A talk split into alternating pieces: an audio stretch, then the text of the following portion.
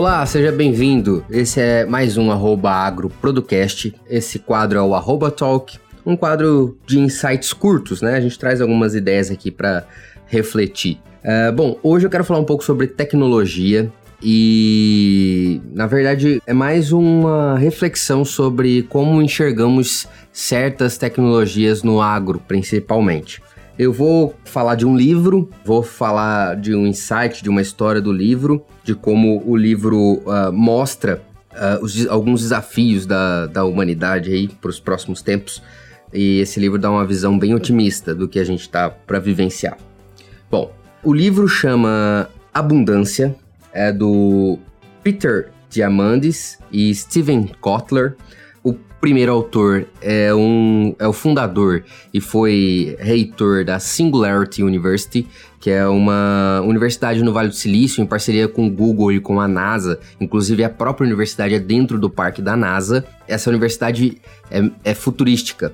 Então, ela tem como objetivo propagar a mentalidade empreendedora, e fazer com que as pessoas que estudem e passem por essa universidade busquem encontrar algo que melhore a humanidade, sempre pensando de uma maneira global e que tenha um impacto real uh, na, na, na humanidade de alguma forma. E o Steven Kotler é um jornalista, escreveu vários best-sellers, é reconhecido por grandes personalidades do mundo do, dos negócios, empreendedorismo, inclusive alguns uh, jornais como The New York Times, o Wall Street Journal. Então, uh, são caras extremamente relevantes.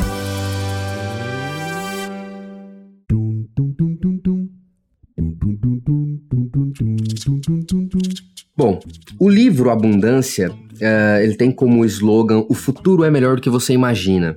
Ele traz um panorama para desmistificar um pouco essa questão de que a gente está vivendo num caos, vivendo num, num, num, mundo ruim. É, que, é claro que a gente tem mais acesso à informação, então coisas ruins também chegam com mais facilidade. Então, uma, um, um, local de extrema miséria, um desastre natural, tal, isso tudo dá uma impressão de que a gente está vivendo mais catástrofes, mais problemas, tal, e na verdade é só o que acontece normalmente no mundo e a gente acabou, por conta da, do, da tecnologia da informação, da comunicação, a gente acabou tendo mais acesso a isso.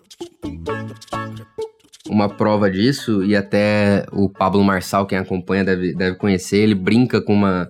Ele faz, faz meio que uma piada com o rei Salomão, que, pelo, pelo que os historiadores dizem aí, foi talvez o homem mais rico do mundo uh, durante toda a humanidade. E aí ele, o, o, Pablo Marçal brinca que ele foi o cara mais rico do mundo, teve mais dinheiro e mais influência que qualquer ser humano no mundo, uh, de qualquer época, e ele não andou de avião, ele não voou de maneira nenhuma, mas principalmente de avião, uh, ele não comia fast foods, ele não, não conversava, não, não tinha acesso a tanta informação quanto a gente tem. Então, assim, uh, o homem mais rico e mais influente do mundo, de todos os tempos, uh, não teve acesso às, co às coisas que, para grande parte da população, é normal, assim, é uma coisa. Por mais que você nunca tenha viajado de avião, você conhece, sabe que é um avião, certo? Você já comeu algum fast food, provavelmente, ou é, utiliza o celular para obter informação. É, provavelmente, nenhum dia você tem mais informação do que o Salomão teria em um ano, talvez, ou até mais. Estou sendo até pessimista. Mas enfim, esse livro traz essa visão de que você está vivendo na melhor época uh, de todas. Então, a, a, a, humanidade, nesse período aí de, de 30, 40 anos uh, atrás para cá, tem vivido os melhores tempos de que qualquer ser humano po possa ter vivido antes. Porém, é claro que ele traz algumas algumas melhorias, né? Ele tra traz alguns desafios da humanidade que a gente pode enfrentar e trazer como uma aliada a tecnologia, certo? Para introduzir um pouco a história do livro, eu não vou contar alguns detalhes, é, porque é um livro super interessante, eu adoro esse livro, já li duas vezes e seria muito, muito interessante se é, alguém tiver curiosidade ler, leia esse livro também.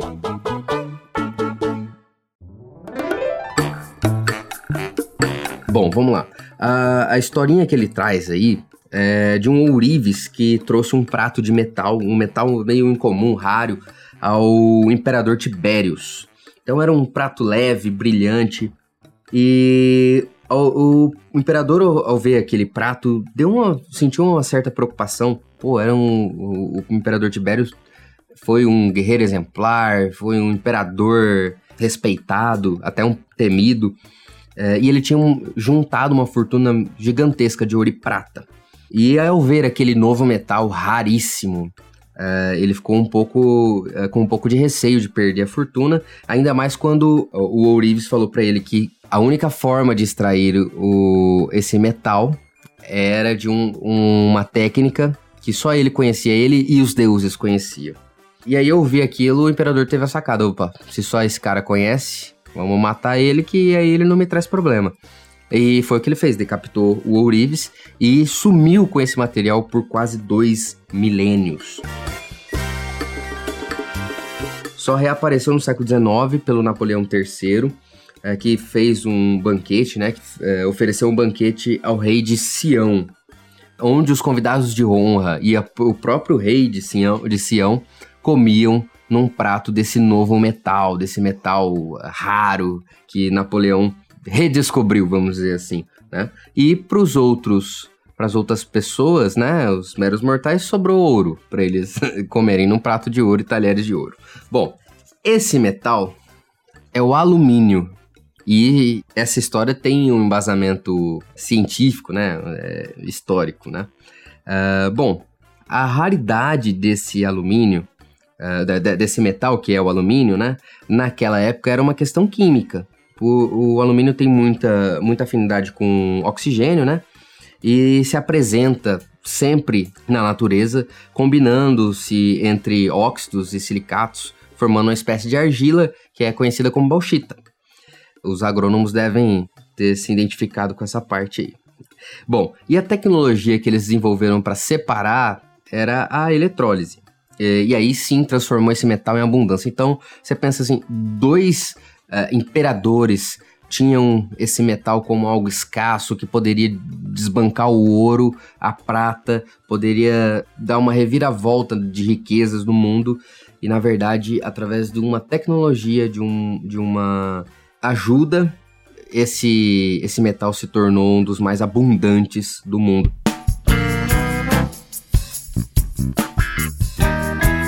E é isso que esse livro traz. Que a tecnologia pode nos auxiliar a transformar coisas complexas, coisas que a gente talvez considere difíceis e até raras de acontecer, em coisas uh, normais. E os desafios que esse livro nos traz para refletir são desafios como fome, falta de água, uh, energia, educação, saúde, a liberdade, são fatores essenciais para a humanidade daqui para frente, né? Coisas que a gente não pode mais deixar que seja escassa, que tem que ter para todo mundo. E aí a gente pensa, porra, mas tem tanta gente na África passando fome, na Índia, tem o pessoal do Oriente Médio que tem uma, uma liberdade restrita devido às suas crenças religiosas tal. A gente gasta muita, muito dinheiro com energia tal. Agora a gente tem percebido avanços com energia eólica, energia solar, nuclear.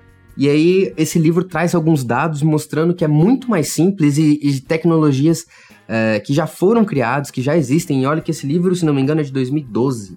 É, ele já é um pouco antigo e no livro já fala que existem algumas tecnologias para dessalinizar a água, para que, que a gente possa levar água de qualidade para regiões que hoje são precárias nesse sentido. Tecnologias, por exemplo, para quem assistiu o Código Gates, que é um, uma série da Netflix, uh, o Bill Gates gastou, se não me engano, 200 milhões de dólares para construir uma máquina que pegava o esgoto e transformava em água limpa. E a maior propaganda foi ele, na inauguração da máquina, bebendo água de, de basicamente água de esgoto, né? Mas obviamente depois de ser tratada. É, então, assim, já existem tecnologias para nos ajudar a, a combater essas, esses desafios. E nós, para quem é do agro, entramos na parte de alimentação, né? E aí entra a parte do preconceito que eu tava falando. Algumas tecnologias como, pô, hambúrguer de soja, hambúrguer de planta, hambúrguer de laboratório, carne de laboratório, sabe? Leite que não é de vaca, é de, é, é de alguma planta, algum grão, alguma coisa. Eu vejo muita gente brigando entre si, sabe? Discutindo entre si dentro do próprio setor, certo? Esse próprio livro traz uma estimativa, e, eu, e muitos de vocês já ouviram falar, acho que até no podcast a gente já comentou isso a respeito da, de que em 2050 a gente vai estar bem próximo de 10 bilhões de pessoas. A gente pode dobrar a produção de carne, tá? O Brasil pode dobrar sem desmatar mais um centímetro de área, a gente pode dobrar a produção de carne no, do Brasil. E isso não vai ser suficiente nem para abastecer a China em 2050. É, então, a gente necessita de outras tecnologias. A gente necessita de uma carne vinda de um laboratório ou vinda de, ou seja, plant-based. Então, a minha proposta aqui é a gente repensar isso. E detalhe, até dentro da pecuária, isso é bom também. Se você olhar para o por um prisma que existe muito pecuarista ineficiente. A gente tem que reconhecer que, como em qualquer área, existem pessoas boas e ruins. Existem pessoas que é, levam a sério aquele trabalho e outras pessoas que pararam no tempo. E na pecuária não é diferente tem fazendas extremamente produtivas que não dão lucro e a pessoa, o pecuarista só não vê porque ele juntou patrimônio durante muito tempo e agora ele está meio que gastando aquela poupança. Então ele não percebe que ele está perdendo dinheiro, mas é, isso impacta comercialmente, principalmente um estado como Mato Grosso, que é da onde a gente, é onde a gente mora, né, onde eu moro, da onde a gente fala. É um estado extremamente dependente do agronegócio. O Brasil é um país extremamente dependente do agronegócio. Então, ter pessoas ineficientes na, na, numa das principais áreas econômicas de um país é um risco grande. E também, se você olhar de uma forma econômica, é um prejuízo. Então, é, eu queria trazer um pouco essa, essa reflexão. Para quem se interessou, busquem o livro. É super interessante, muito bom de ler. Traz reflexões importantíssimas e lá ele traz dados. No final do livro tem gráficos, dados, é, fontes, todas as pesquisas que, que eles fizeram, de todos os dados que eles colocaram no livro, tem no final traz números interessantíssimos e detalhe, esse número, esses números já aparentemente estão de, defasados. Ele traz uma visão muito otimista e muito provavelmente os números que eles que eles é, trouxeram no livro já estão ultrapassados. Existem números muito mais otimistas. E basta você olhar ao redor também para ver algumas mudanças, como a própria energia solar. Pô, quantas vezes? Em 2012 eram poucas, poucos, poucas casas que tinham energia solar, placas solares, né? Hoje em dia já é bem comum você ver isso. Alguns lugares, como a, a França, por exemplo, tem água de, água de graça, bebedouros de graça nas ruas para você consumir. Ali qualquer um pode chegar e consumir. Água é extremamente pura. Alguns países nórdicos é, conseguem retirar energia de vulcão, da temperatura do vulcão, conseguem se beneficiar daquele, daquele ambiente que aparentemente era inóspito, você pô, morar do lado de um vulcão.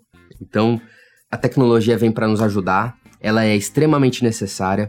Nós temos que tirar um pouco do preconceito que a gente tem com algumas tecnologias, começar a enxergar de uma maneira, eh, de uma maneira otimista, certo?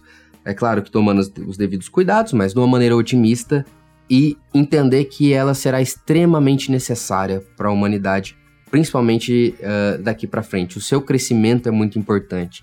E ao invés da gente ficar debatendo essas questões, talvez era, era melhor a gente focar em como nós vamos aplicar essas tecnologias do nosso meio para ser mais eficiente.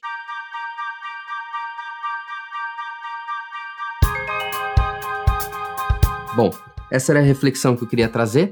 Eu espero que vocês tenham gostado. Quem, quem se interessar pelo livro, quem quiser conversar também, quem já leu o livro, quiser trocar uma ideia aí, é só falar com a gente no, no Instagram. Meu Instagram é leonardo.zoo. E se você achou esse episódio interessante, acha que vai agregar valor para alguém, por favor, compartilha com, com essa pessoa. Isso nos ajuda também a, a, a levar a mensagem para mais pessoas e também vai fazer você ajudar alguém do seu ciclo, círculo de amizade. Tá certo?